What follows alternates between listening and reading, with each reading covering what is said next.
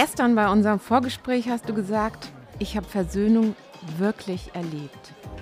Wo und wie, darüber wollen wir gleich sprechen. Ja, herzlich willkommen, Ralf Wüstenberg. Ja, genau, herzlich willkommen. Ralf ist unser Gast heute. Er ist Professor für Theologie an der Uni Flensburg. Und das, worüber wir heute sprechen, hat aber vor allem mit anderen Stadien seines Berufslebens zu tun.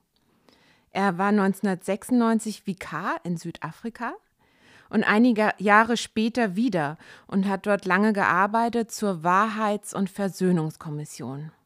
Ja, Ralf, was hast du uns denn mitgebracht? Ja, danke erstmal. Mitgebracht habe ich ein einprägsames Bild, was mir vor Augen ist. Es führt uns nach Südafrika, nach Kapstadt, in die malerische, warme Gegend des äh, Western Cape zwischen Tafelberg und dem Hafen. Es führt uns in den Spätsommer, in einen herrlichen Spätsommertag am 10. Februar 1990. Die Freilassung Nelson Mandelas, der damalige Präsident de Klerk, hat äh, die Freilassung Mandelas unter anderem damit begründet, dass nach dem Fall der Berliner Mauer man jetzt also sich nicht mehr so fürchten müsse vor dem Kommunismus. Interessante Parallele auch hierzu. Ja, und äh, ich sehe die Menschenmassen, über 100.000, die Mandela zujubeln, sein erster öffentlicher Auftritt. Und wer im Februar schon mal äh, in Kapstadt war, der weiß also um das Klima, um äh, auch um die Schönheit. Und äh, in dieser ersten Rede, und das finde ich bezeichnend, hat äh, Mandela zum ersten Mal wieder von Versöhnung gesprochen. Versöhnung war ja während der Apartheidzeit eigentlich eher ein Begriff, der sehr, sehr kritisch, gerade von den Apartheid-Gegnern und weltweit aufgefasst worden war, weil Versöhnung galt eigentlich als schwächliche Angleichung an das Apartheid-System. Das heißt, man akzeptiert im Grunde die Vorgaben in allen Bereichen, da kann ich gleich noch ein bisschen was zu sagen. Und plötzlich kommt dieser neue Präsident, der zukünftige neue Präsident, Nelson Mandela, nach 27 Jahren Haft, ähm, und spricht von Versöhnung und benutzt diesen Versöhnung in einem, den Begriff in einer Weise, dass er plötzlich tragend wird. Dass er tragend wird und äh, dass er vor allem die Dimension bekommt, die er dann eben im, in den 90er Jahren und auch danach in Südafrika äh, bekommen wird. Also man kann sagen, und einige Beobachter sagen, dass das der Begriff gleichsam getauft worden wäre. Er sollte eben die Nation von Weiß und Schwarz zusammenführen. Mhm. Ich versuche mir es gerade vorzustellen, ähm, wie Mandela da auftritt. Vielleicht ähm, kannst du noch ein paar Worte sagen zu der Situation. Was ist da vorher alles passiert? Wir haben 1990 wird Nelson Mandela freigelassen. In welcher Situation befindet sich Südafrika da gerade? Äh, Südafrika befindet sich eigentlich seit den 80er Jahren in einer totalen internationalen Isolation. Äh, wir denken an die vielen Boykotte, die weltweit gelaufen sind, an die große Befreiungskampagne Free Nelson Mandela. Ich weiß selber noch, äh, als ich Austauschstudent in Cambridge war 1987, also wie gerade auch in Großbritannien und aber auch weltweit diese Kampagne gegriffen hatte. Und ein bisschen weiter zurückzugehen, man muss sich natürlich klar machen, wir reden hier von einem Land, das äh, vier äh, Jahrhunderte Kolonisation hinter sich hat, äh, über vier Jahrzehnte Apartheid hinter sich hat. Apartheid ähm, dann als systematische Trennung von Weiß und Schwarz, Apartness steckt ja da drin, also wirklich Trennung, Rassentrennung, äh, ungleiche Wahlbedingungen, eigentlich überhaupt kein Wahlrecht für die Schwarzen, Passgesetzgebung, wir denken an ganz viele andere Dinge. Wir denken zum Beispiel an die Diskriminierung im Blick auf Bildung. All diese Aktivitäten haben zu großen Protesten immer wieder geführt. Nelson Mandela war mit einer der Anführer dieser äh, Proteste ähm, und dann später auch, obwohl er schon inhaftiert war, immer eine Figur, die sozusagen hinter äh, dem stand, ähm, dass äh, gegen das Apartheid-System ähm, aufzustehen ist. Und eine der großen schlimmen Aktivitäten des Apartheid-Regimes war die systematische Unterdrückung ähm, und auch von Protestbewegungen. Also da gab es in Sharpeville zum Beispiel ein ganz großes Massaker 1960, was eigentlich die Wende auch gebracht hatte. beim ANC hin äh, zu einem äh, bewaffneten Widerstand, weil man gemerkt hatte, dieses Massaker, wo Tausende von Kindern und äh, Frauen einfach erschossen worden sind äh, durch Maschinengewehrsalven der Apartheid-Regierung, dass äh, es eine Bewegung geben muss, die da komplett etwas gegensetzen kann. Mhm. Also wir sind im Jahr 1990. Mandela ist gerade freigelassen. Freie Wahlen gibt es noch nicht. Wir haben gerade sehr, sehr viel Gewalt in dem Land erlebt. Und Mandela benutzt diesen Begriff Versöhnung.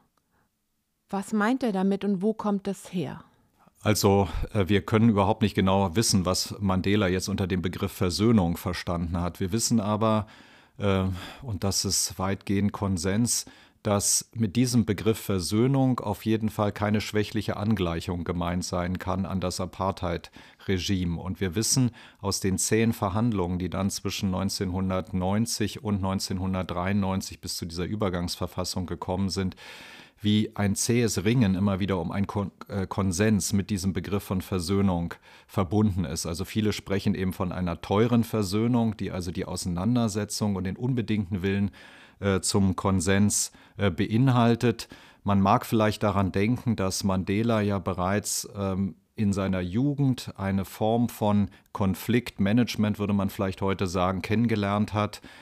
Also er ist ja, sei, hat mit neun seinen Vater verloren und ist dann unter die Obhut eines äh, Stammesführers äh, äh, der, der Koso, Ko, ähm, der Kosa äh, äh, gekommen und hat dort eben auch teilgenommen an diesen an diesen Beschlussfassungen, ähm, die immer auf Konsens ähm, aus waren. Es ging immer darum, dass man eine Einvernehmlichkeit herstellen muss. Also das war ein ganz, ganz wichtiger äh, Grundsatz und man kann das auch in Nelson Mandelas Biografie sehr gut nachlesen. Dort sagte er, dass er da äh, in seiner Jugend gelernt hatte, seine Gegner zu bezwingen, ohne sie zu entehren.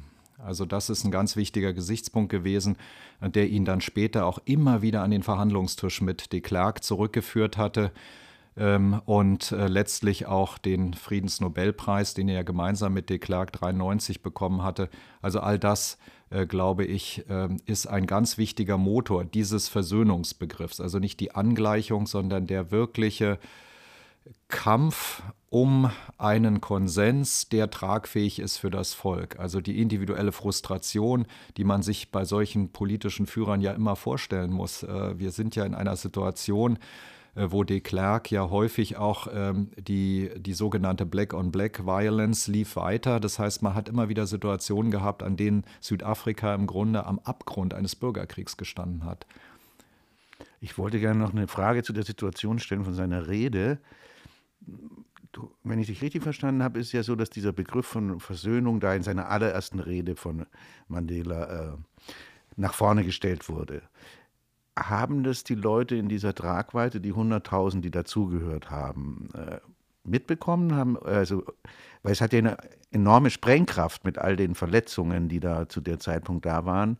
Wie haben die reagiert? Haben die das wahrgenommen, aufgegriffen, zugestimmt, abgelehnt? Also die Atmosphäre war ja erstmal äh, durch eine totale Euphorie geprägt. Also man mhm. hat da äh, nicht einzelne Begriffe jetzt auf die Goldwaage gelegt, sondern einfach, dass dieses Moment von Befreiung überhaupt stattfinden konnte. Man muss natürlich wissen, Mandela war auch schon in den 80er Jahren in Kapstadt äh, sozusagen als nicht sichtbare Figur unterwegs. Und er wurde ja, es gab auch schon Geheimgespräche auch mit Botha Mitte der 80er Jahre ähm, wo äh, im Grunde schon vorverhandelt worden ist, was passiert denn mit der Befreiung, wie würde denn eigentlich äh, es äh, weitergehen können in dem Land, äh, in dem Moment, wo das Apartheid-Regime ähm, am Ende ist. Das war eigentlich in den 80er Jahren auch äh, schon deutlich gesehen worden. Aber natürlich muss man sehen, und das ist, glaube ich, auch eine Stärke eines Führers wie Nelson Mandela gewesen, dass es ihm gelungen ist, eben beide Seiten ähm, einerseits äh, zu konfrontieren mit und etwas zuzumuten, eben auch der Seite der Schwarzen, also Versöhnung in, unter diesen Bedingungen zuzumuten, nämlich dass zumindest die Wahrheit ans Licht kommen muss, dass auch eine Gerechtigkeit geschaffen werden muss, was ja alles in der Interimsverfassung natürlich verankert gewesen ist. Also Gerechtigkeit heißt jetzt hier erstmal auch zum Beispiel Wahlgerechtigkeit, dass man wählen kann. Und wir haben vielleicht auch manche von uns auch noch die Bilder vor Augen, diese riesenlangen Schlangen als es dann zu den ersten freien Wahlen am Cup mhm. äh, äh, in, in, in, Südafrika kommen konnte. Ich habe diese Bilder mal gegoogelt, weil mir jemand davon erzählt hat und man findet sie tatsächlich auf Google. Ich weiß gar nicht, wie die aufgenommen worden sind, aber das sind Häuser. Also man sieht eine Hütte und äh, Steppe und es ist von oben aufgenommen und es sieht wie Ameisen aus. So lange Schlangen immer so, wie nennt man das, so kurvig, mhm. ganz lange Kurven. Von oben sieht es aus wie Ameisen und wenn man näher ranzoomt, sieht man, das sind Leute, die ganz lange anstehen, um ihre Stimme abgeben zu können bei der ersten freien Wahl. Das sind Überhaupt ganz zum bewegende. Mal wählen durften, ja. nicht? Hm. Das sind ganz bewegende Bilder, finde ich. gewartet haben, ja, da waren ja auch gerade ältere Menschen dabei, nicht? Die also ja Leben im Grunde gewartet haben darauf, dass sie sich beteiligen können an einer Wahl. Ja, vielleicht gehen wir mal einen Schritt weiter und nähern uns mal der, dieser Versöhnungs-, Wahrheits- und Versöhnungskommission. Äh, das, vielleicht, da hast du ja viel mitbekommen, dass du vielleicht darüber uns mal was erzählst, wie das dann konkret weiterging, dieser Prozess organisiert wurde. Mhm. Also es war eigentlich äh, schon seit den frühen 90er Jahren deutlich, dass äh, wenn von Versöhnung die Rede sein kann, dann ist sowas wie politische Versöhnung, National Reconciliation hieß es oft auch, äh, gefragt, aber diese nationale Versöhnung zwischen Schwarz und Weiß geht nicht an den Geschichten der Opfer vorbei und geht nicht, ohne dass Täter einbezogen sind. Na, ich meine, Südafrika hatte ja parallel zu den politischen Verhandlungen auch schon immer vorbereitet, so ein Weg, wie kann eigentlich sowas wie Vergangenheitsbewältigung funktionieren.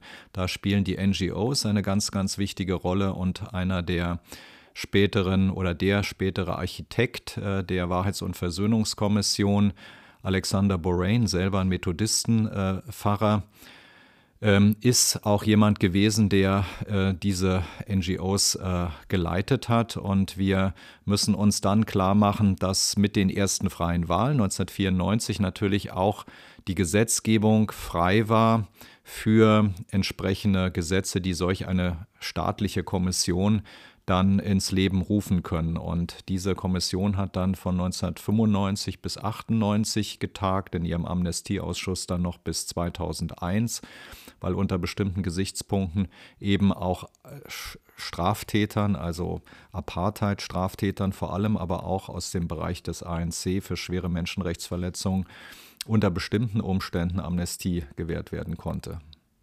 Und du hast in dieser Zeit in Südafrika gelebt und warst teilweise bei diesen Sitzungen dabei. Ja, ich hatte das große Glück, dass ich ähm, länger in Sü äh, 1996 in Südafrika lebte und dann auch wieder 1999. Das war schon nach dem Ende der meisten Anhörungen der Wahrheits- und Versöhnungskommission und im Jahr 96 tatsächlich einige Anhörungen selbst auch erleben konnte. Das ist äh, ein unglaublich beeindruckende, ähm, waren unglaublich beeindruckende ähm, Dinge, die man da sehen konnte. Und unter anderem, also als evangelischer äh, Theologe, äh, der ja auch äh, über Versöhnung immer wieder herausgefordert ist, nachzudenken, hatte ich oft den Eindruck in solchen Anhörungen, ja, so ist eigentlich Versöhnung und war dann auch ein bisschen überrascht, äh, dass ich das sozusagen in so einem gesellschaftlich-politischen Kontext eher äh, sehe, als in dem Kontext äh, von, von Kirche hier. Und äh, ich denke jetzt so an Szenen auch, äh, zum Beispiel war es ja so, diese äh, Kommission arbeitete ja dezentral, das heißt, sie hat immer da, wo es zu Menschenrechtsverletzungen kam, hat sie dann ähm, also eine, weiß ich, eine Stadthalle gemietet und ist dann angereist mit den Kommissionsmitgliedern. Nicht äh, jede Kommission ist unter Desmond Tutu geleitet worden, sondern es gab ja 17 Kommissionsmitglieder, die haben sich die Arbeit da ein bisschen aufgeteilt. Im Fernsehen sieht man dann oft Tutu, mhm. der tatsächlich auch viele kirchliche Rituale mit in die Sitzung gebracht hat. Mhm. Ich habe äh, ihn selber in diesem Zusammenhang der Kommissions, äh, des Kommissionsvorsitzes gar nicht erlebt, sondern andere, äh, die das ein bisschen säkularer gehandhabt haben.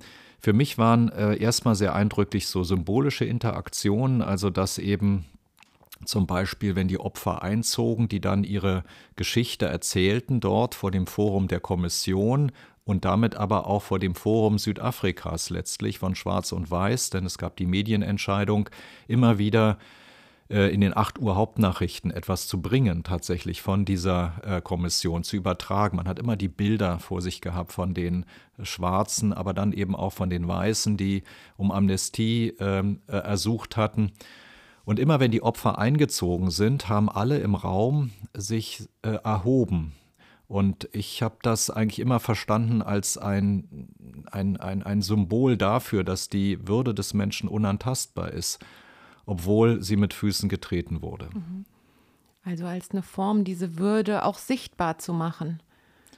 In gewisser Hinsicht ist es eine Interaktion, die doch auch demjenigen, der gefoltert wurde auf der Polizeistation, dann entlassen wurde und in eine Welt zurückgekehrt hat, in dem ihm niemand geglaubt hat, weil mhm. in dem Land gibt es ja keine Folter und Ungerechtigkeiten. Dem wird nun ein Forum gegeben, und durch diese symbolischen Interaktionen wird ja auch deutlich gemacht und durch das Medieninteresse, dass deine Geschichte auch gehört wird mhm. und auch äh, ein Stück heilende Wahrheit einfach auch für sich selbst äh, gebracht hat, auch wenn in manchem vielleicht nicht alle objektiven Details erinnert worden sind. Aber diese Interaktion bedeutet, die Würde ist ja einem Menschen nie genommen aber die Würde ist ja in sehr, in sehr hohem Maße in Frage gestellt. Und nun durch diese Interaktion wird, ein, wird in gewisser Hinsicht diese, diese Würde auch, auch wieder äh, zugesprochen. Es ist ja auch ein, ein Relationsbegriff. Also es ist etwas, was mir äh, zugesprochen wird in dieser Interaktion. Und dahinter sehe ich eben auch ähm, etwas, wo wir doch auch gerade von, von, der, von der christlichen Theologie her sagen, dass der Mensch eigentlich, dass dem Menschen eigentlich nie die Würde wirklich genommen werden kann. Ich musste gerade an die Formulierung denken, die mir jetzt ja nur noch eigentlich im Zusammenhang mit Beerdigungen hat, jemanden die letzte Ehre erweisen. Mhm. Aber dieses, die Ehre erweisen heißt ja eigentlich, ich ehre dich und dein Schicksal. Also ist, deswegen finde ich das, also wie das, da wird was zurückgegeben. Unbedingt. Ja, und ich denke, gerade weil wir von Versöhnung sprechen, ist eben dieses äh, Ich ehre dein Schicksal heißt dann eben auch, ich helfe dir mit deiner eigenen Vergangenheit äh, zu, in einen Frieden zu kommen, dass sie zumindest gilt als eine wahr, als, als wahr. Es ist wirklich, ich, es ist mir wirklich dieses passiert. Ich habe das äh, ähnlich erlebt, äh, wenn ich mit Bürgerrechtlern nach 1990 auch in Deutschland äh, gesprochen hatte, dass ich gemerkt habe, Ihnen war unter anderem die Stasi-Akten auch deswegen wichtig, damit Ihnen klar war, ja, das ist wirklich alles passiert. Das habe ich mir nicht nur eingebildet, sondern das ist wirklich alles passiert. Das ist dokumentiert. Und ein bisschen hat äh, diese Funktion, weil ja die Aktenvernichtung sehr schnell anlief, in, äh, der ganze, ganze Prozess der Vergangenheitsbewältigung lief ja äh, sehr anders in Südafrika äh, hat ein bisschen diese Funktion eben auch äh, diese, diese Kommission, dass zumindest diese Versöhnung mit sich selbst, ähm, gar nicht unbedingt die Versöhnung zwischen Täter und Opfer, aber die Versöhnung mit sich selbst, dieses Coming to Terms with a Painful Past, wie es äh, im Abschlussbericht auch der Kommission heißt, dass das ähm, ein, ein Schlüssel war, zu dem eben unter anderem auch diese symbolische Interaktion. Äh, Vielleicht sollte man das auch übersetzen. Also dieses Zurechtkommen mit der Vergangenheit, coming to terms with the painful, also mit der belasteten, mit der schmerzhaften Vergangenheit äh, irgendwie zurechtzukommen, ja, also diese Beziehung zu sich selbst herzustellen und damit auch abschließen zu können, ein Stück, um in die Zukunft weiterzugehen. Versöhn äh, Vergebung mit sich selbst hat ja immer damit zu tun, dass auch die Perspektive nach vorne dann aufgemacht wird. Mhm. Weil du gerade den Begriff Wahrheit gesagt hast, hat mich das erinnert an etwas erinnert, weil ich bei was ich bei den Theologen Robert Schreiter gelernt habe. Und der hat davon geschrieben, dass in dieser Truth and Reconciliation Commission, also in dieser Wahrheits- und Versöhnungskommission, vier verschiedene Arten von Wahrheit beschrieben oder bezeichnet wurden. Also das erste wäre dann die objektive und forensische Wahrheit oder was du, was vielleicht auch die Stasi-Akten sind, also die Fragen nach dem Wer, was, wann und wo, um überhaupt Menschenrechtsverletzungen aufzudecken. das zweite wäre dann die persönliche oder existenzielle Wahrheit, wo ich diese Warum-Fragen beantworte, wie ich Ereignisse der Vergangenheit in meine Lebensgeschichte einwebe, anstatt das nur als eine Zerstörung oder Unterbrechung dieses Lebens zu sehen. Die dritte Wahrheit, dialogische Wahrheit. Also wie kann ein Konflikt so erzählt werden, dass alle Beteiligten ihre Erfahrungen und Erinnerungen darin wiederfinden können, und zwar in dem Wissen darum, dass unterschiedliche Arten und Weisen eine Geschichte zu erzählen auch Gewalt auslösen können. Und die vierte Form von Wahrheit ist dann das, die Frage, was, also moralische Wahrheit nennt er das, welche tiefergehenden Lektionen über uns oder die Menschheit allgemein kann man aus diesem Konflikt vielleicht lernen. Und mhm. ich finde das einen sehr hilfreichen Gedanken, Wahrheit zu betrachten. Auf jeden Fall. Und äh, das Interessante ist ja, dass diese Kommission es erlaubt hat, eine Interaktion dieser verschiedenen Ebenen von Wahrheit auch äh, zu ermöglichen. Also ich denke jetzt, um mal ein Beispiel zu nennen, an eine Anhörung eines hochdekorierten äh, Polizeichefs in äh, Kapstadt, der 1997 vor der Wahrheits- und Versöhnungskommission aussagte, um Amnestie für die von ihm begangenen Menschenrechtsverletzungen äh, zu erhalten. Und äh, um Amnestie äh, zu erhalten, muss man die Wahrheit sagen. Und es gibt noch ein paar andere Kriterien, äh, äh, Verhältnismäßigkeit der Mittel und, und, ähm, und, und anderes mehr. Und ähm, hier war es jetzt interessant, wenn jetzt gesagt wird, also Full Disclosure of Truth heißt es im Englischen, also das heißt volle, ja, volle Offenbarung, volle Auswertung, Auslegung von, von, von Wahrheit. Das ist erstmal ein ganz zentrales Kriterium gewesen. Das heißt, im Grunde geht es um die forensische Wahrheit. Also es geht erstmal darum, dieser Polizeichef, der, äh, also diese Anhörung äh, war so, dass ähm, dieser Polizist da war, dann drei seiner ähm, ehemaligen Folteropfer da waren und äh, natürlich die äh, Kommission ähm, im Amnestieausschuss, das waren hauptsächlich Richter ähm, in dem Ausschuss, die dann darüber entscheiden mussten, ähm, kann man, kann er Amnestie bekommen aufgrund äh, der vorher festgelegten Kriterien. Wichtig ist auch nochmal, es gab schon eine Unterscheidung zwischen Amnestie und Vergebung. Also die Amnestie hing nicht an der Vergebungsbereitschaft der Opfer, sondern die Amnestie, und das ist ja auch rechtsstaatlich einfach wichtig, hing ähm, an der daran, dass diese Kriterien, also die gesetzlich vorher festgelegt waren, sind, dass die eben auch äh, eingehalten worden sind. Und bei ihm war es jetzt also so, dass er erstmal sozusagen diese äh, einfach die erstmal befragt worden ist, auch äh, zum Beispiel von den Opfern, ist es so, dass immer am 16. jedes Monats, dass wir geholt worden sind, damit eine bestimmte Foltermethode an uns praktiziert worden ist. Also das war so, so ein Vorläufer von dem, was man als Waterboarding heute bezeichnet. Die haben so ein nassen Tuch übers Kopf bekommen und sind dann also bis an den Erstickungstod äh, zum Teil gebracht worden.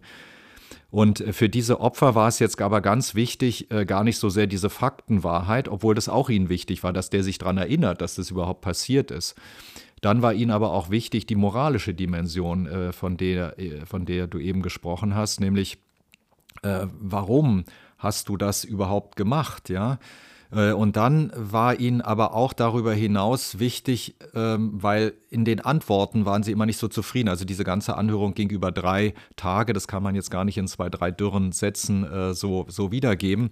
Es war also beeindruckend auch, dass die Opfer zum Beispiel, die wollten auch nochmal, dass diese Foltermethode an ihnen praktiziert worden ist. Also die haben sich dann, also der hat sich da nochmal so auf diese, auf die draufgekniet und hat dann also das nochmal demonstriert vor der Presse, hat dann auch noch mit seinem wirklich breiten, großen Gesicht dann auch in die Kameras geguckt. Also es war wirklich skurril zum Teil.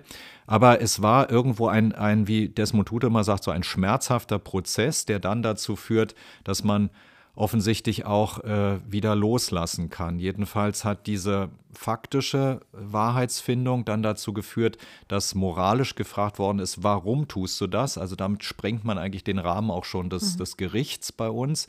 Und dann noch weiter eigentlich zu so, was Karl Jaspers auch die metaphysische Dimension betrifft. Denn am Ende hat eins dieser Folteropfer ihn gefragt, was bist du für ein Mensch, dass du dieses überhaupt tun kannst, ja? Und dann sagt der Benzin, was für ein Mensch ich bin, weiß ich selber nicht. Ja, und Benzin das ist, also, ist dieser Polizeipräsident, der Angeklagte. Dieser angeklagte, mhm. äh, äh, hochdekorierte äh, Polizeichef von Kapstadt. Und äh, in dieser Aussage wird natürlich deutlich, und das finde ich auch nochmal so eine, so eine Lehre, die man aus diesen Kommissionen ziehen kann, dass es äh, möglich wird, solche, solche Durchgänge zu schaffen, also solche Übergänge auch zu schaffen, äh, dass es erlaubt ist, also dass eben Opfer auch oder Überlebende von Straftaten auch viel mehr in der Lage sind, in eine Interaktion mit den, mit den äh, Tätern zu treten. Und um das jetzt vielleicht nochmal zum Schluss zu sagen, eins dieser Folteropfer war ganz am Ende der Vorlesung, äh, der, der Anhörung dann auf den Benzin zugegangen und hat ihm die Hand geschüttelt. Und hinterher wurde er gefragt, warum er das gemacht hat. Und hat er gesagt, ich habe ihm vergeben, damit ich mit dem Rest meines Lebens weitermachen kann.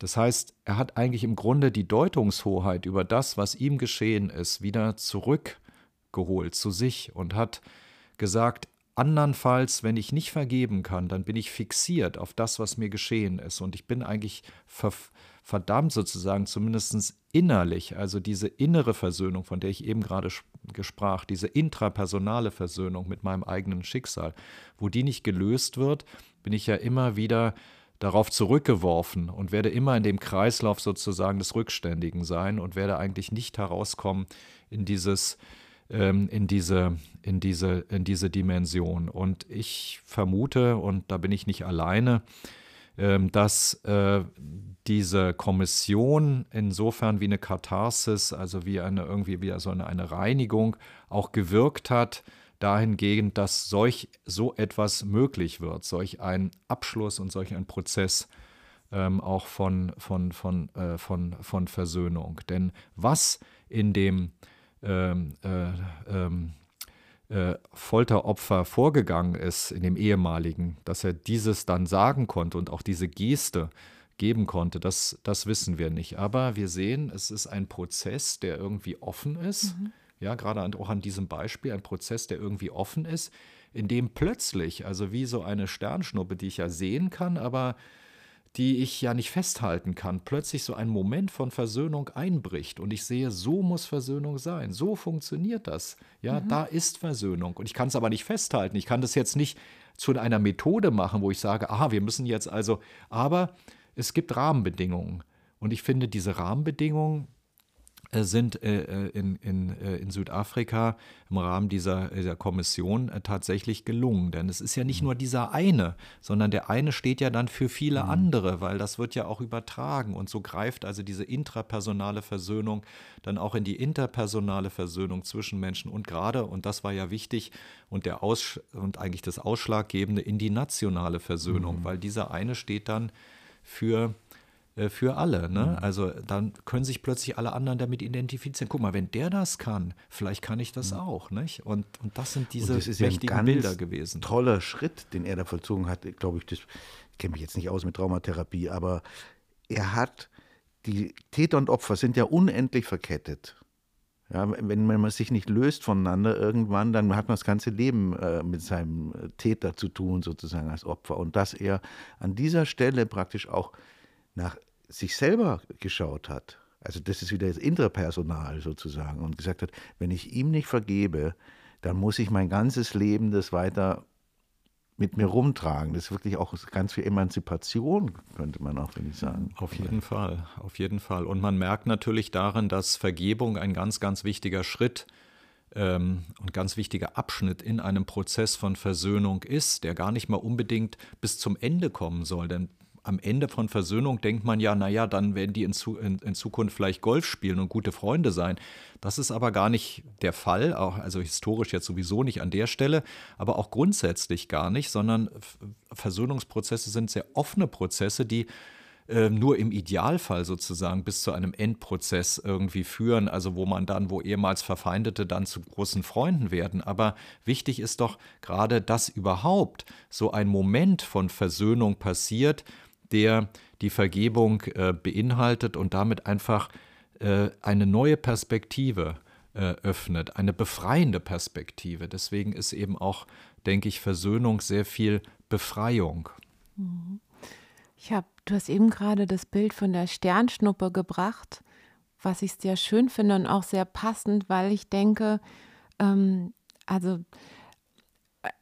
manchmal habe ich, denke ich, das wird, dieses Wort Vergebung wird christlicherseits auch oft missbraucht. Also es gibt diese Geschichten vom Schalksknecht und man soll vom verlorenen Sohn und man soll nicht sieben, sondern 77 mal sieben irgendwie mal vergeben. Und das ist immer so schnell gesagt, dass man das doch tun sollte als Christ. Und ich glaube, da steckt erstens eine ganz große Anmaßung drin und zum anderen ein Missverständnis davon, was Vergebung ist. Und in dem Bild von der Sternschnuppe, das du eben gebracht hast, wird sehr deutlich, dass man es eben wieder einfordern noch irgendwie festhalten kann, sondern ich sehe das als einen Moment, der, der geschenkt wird. Auf jeden Fall, auf jeden Fall. Also wir müssen, ich unterscheide gerne zwischen einem äh, strategisch illegitimen Gebrauch von Versöhnung und Vergebung und einem moralisch legitimen Gebrauch. Und strategisch illegitim ist sozusagen so eine Anwendung eines Versöhnungsbegriffs, also die ähm, sozusagen überlebende Opfer darauf verhaftet, dass sie äh, vergeben müssen. Und ich finde, wir müssen auch, glaube ich, von den biblischen Bildern her ein bisschen breiter denken. Also ich denke, mir kommt jetzt gerade so in den Sinn, ich weiß 1996, als ich in einer Anhörung war, habe ich so neben mich geguckt und dachte, die Person kenne ich doch. Dann war das Joachim Gauck, der saß auch in dieser äh, Kommissionssitzung mit drin. Das hing damit zusammen, dass der eingeladen war vom Spiegel, gemeinsam mit Desmond Tutu ein Interview zu machen. Und äh, das war ein ganz großer Zufall, dass wir in derselben Sitzung gesessen haben. Aber ich habe dann die Situation ergriffen und ihn in der Pause angesprochen. Und ähm, wir haben dann ein sehr, sehr interessantes Gespräch geführt. Und er hat mich dann auch damals, äh, war ja noch Chef der äh, ja, Gauk-Behörde, und äh, hat mich dann eingeladen da in sein, in sein äh, Riesenbüro. Und dann hatten wir tatsächlich, hat er sich Zeit genommen, anderthalb Stunden mit mir zu sprechen über Vergebung und Versöhnung. Und, ähm, und er hat, dort habe ich dann eben auch die Gelegenheit genutzt, ihm einfach mal zu fragen, äh, mit welchen biblischen Motiven er eigentlich operiert. Und er sagte, für ihn ist entscheidend äh, der, dieses Motiv vom, von der Befreiung, vom Auszug aus Ägypten. Die Befreiung ist das entscheidende Motiv eigentlich für äh, für, für Versöhnung und Vergebung. Und äh, das hat mir sehr eingeleuchtet, weil das sehr passt im Grunde mit äh, den Motiven, die zum Beispiel eben auch bei Nelson Mandela so eine Rolle spielen. Also der sich ja nie verhaften ließ auf die Zukunft, sondern auch in seinem persönlichen Bereich immer die Menschen äh, perspektivisch sozusagen ausgerichtet hat auf das, was kommt und nicht das, was war. Wir müssen nach vorne gucken, nicht? Und dieses nach vorne gucken heißt nicht, dass man nicht äh, Vergangenheit auch bearbeitet, aber dass man eben auf Vergangenheit nicht fixiert ist. Natürlich gab es da schon sehr große Spannungen auch äh, zwischen Kommissionsarbeit zum Beispiel und auch politischen äh, Erwägungen, aber trotzdem ist dieser, dieser, diese grundsätzliche Zukunftsausgerichtetheit, glaube ich, was sehr, sehr Entscheidendes. Mir fällt sofort ein, dieses The Truth will set you free, also dieses Die Wahrheit wird euch frei machen, was auch einer der ich, äh, genau, ist ja ein Zitat aus dem Johannesevangelium. Mhm. Man muss natürlich immer ein bisschen aufpassen. Die haben sind sehr weit gegangen. Also es ich wurde benutzt, auch, also es, wurde, wurde, es war ein Slogan. Der es war ein Slogan, ne? genau, der war auch auf, der, auf den Bannern äh, der, der Kommission unter anderem. Ähm, manche christlichen Theologen, also wie Wolfram Kistner oder Bayers Naudet, die also diese Kommissionsarbeit und auch den Anti-Apartheid-Kampf ja ganz, ganz eng auch theologisch begleitet haben, also auch mit, mit, unter, unter Riskierung ihres eigenen Lebens, äh, waren oft ein bisschen skeptisch, dass man also zu sehr vielleicht mit biblischen Motiven hier arbeitet. Denn erstmal war die Kommission ja eigentlich, und das ist, glaube ich, ihre Stärke gewesen, hatte Rahmenbedingungen dafür geschaffen, dass ähm, so etwas wie eben diese Sternschnuppen sichtbar sind und dass überhaupt erstmal so etwas wie ein friedliches Zusammenleben mhm. möglich ist. Also dass die niedrigste Stufe von mhm. Versöhnung, mhm. nämlich äh, eine, eine, eine friedliche Koexistenz, dass man aufhört, einander umzubringen, dass man aufeinander nicht mehr schießt, dass das überhaupt erstmal ermöglicht werden kann. Nicht? Und dass dann aber viel mehr noch in, in diesen Dynamiken dieser Kommission entstehen konnte, äh, das haben dann vor allen Dingen, denke ich, die Anhörungen und auch die öffentliche äh, Sichtbarkeit der Kommission und ich gezeigt. Glaube, das hat entscheidend zu dieser Durchlässigkeit beigetragen. Also wenn ich das Bild von dem Sternschnuppe höre, dann muss ich auch immer denken an das Bild des Künstlers, der auf Inspiration wartet. Er kann nur den Raum schaffen und natürlich arbeiten, aber da muss ein Freiraum sein, in das, wo etwas reinkommen kann. Und die, das war, glaube ich, ich weiß nicht, wer sich das ausgedacht hat oder wie, wie, bewusst die Entscheidungen gefallen sind, aber dass man da einen Raum geschafft hat, in dem man ums Wahrheit geht, ja, das ist ja auch was Dingfestes, und trotzdem hat er so was Offenes, dass etwas reinkommen kann. Ja. Mhm, ganz genau, ja, ja. Du hattest uns äh, in unserem Vorgespräch noch was gesagt zu deinen Quellen oder deinen Rückbezogen von Wahrheit auf theologischer Ebene. Mhm. Nämlich anders, als ich vorhin gesagt habe, mit irgendwie Schalksknecht und siebenmal, 77 Mal sollt ihr vergeben. Du hast ein anderes Wort genommen. Ja, ich habe äh, im Grunde habe ich äh, drüber nachgedacht, weil wir natürlich uns ja nicht dumm stellen können, wenn wir als Theologen da irgendwie rangehen mit dem Begriff der Versöhnung. Das ist ja ein zentraler Begriff biblisch zentraler Begriff. Bei näherer Betrachtung stellt man dann natürlich fest, naja, also welches Äquivalent von Versöhnung finde ich denn, des deutschen Wortes Versöhnung finde ich denn?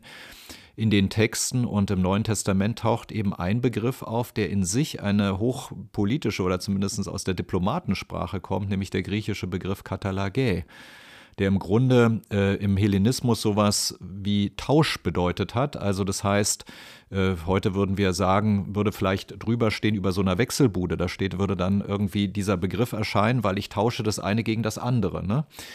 Und dieser Begriff Katalagä hat. Wo kommt der vor? Der kommt äh, im, im Grunde, also wenn man den exegetischen Forschungen äh, folgt, hier kommt dieser Begriff eben aus der hellenistischen Diplomatensprache, das heißt zwei verfeindete Städte haben einen ähm, Apostolos, also einen Botschafter, der die Friedens... Apostolos heißt Botschafter. Äh, heißt Botschafter, ja. ganz mhm. genau. Apostolos, also der die Botschaft von, dem, von der einen Stadt zur anderen bringt, nämlich die Friedensbotschaft. Und wenn diese Friedensbotschaft auf der anderen Seite angenommen wird, dann gelten beide Städte wieder als versöhnt. Und die Ansicht... Äh, von Exegeten in dieser Hinsicht, der ich folge in, in meinen ähm, versöhnungstheologischen Arbeiten, ist die, dass der Paulus im Grunde, also der Apostel Paulus, ähm, einen Begriff gesucht hat, um das Neue, was mit Jesus jetzt passiert ist im Verhältnis zwischen Gott und Mensch, dass er dafür einen Begriff gesucht hat. Und da hat er dann aus dem Hellenismus diesen Begriff Katalagä gehabt und hat gesagt, ja, in Jesus wird, die, wird äh, das Verhältnis zwischen Gott und Mensch, das durch die Erbsünde so gestört ist, dass es der Mensch nicht selber wiederherstellen kann, wiederhergestellt. Und er, Paulus, ist dieser Apostolos, der jetzt diese Botschaft an die Gemeinde bringt und deswegen im zweiten Korintherbrief ja zum Beispiel dazu aufruft, lasst euch versöhnen mit Gott.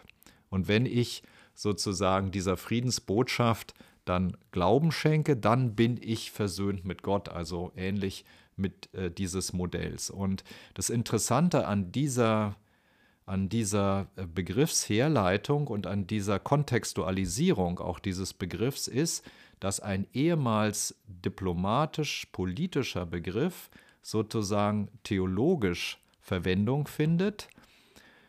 Ähm, die Exegeten sagen allerdings an der Stelle, dass es einmal getauft, sozusagen einmal theologisch benutzt, nun gar keine politische Dimension mehr mhm. hat. Aber ich möchte eigentlich. Also du meinst, es ist verkürzt. Ich genau, ich möchte eigentlich dahin gehen, ganz genau, ich möchte eigentlich dahin gehen zu sagen, und jetzt, gerade weil es dieses Wechselverhältnis des Begriffes zwischen politischem und theologischem gibt, dürfen wir jetzt sozusagen im politischen auch das Theologische sozusagen rekonstruieren.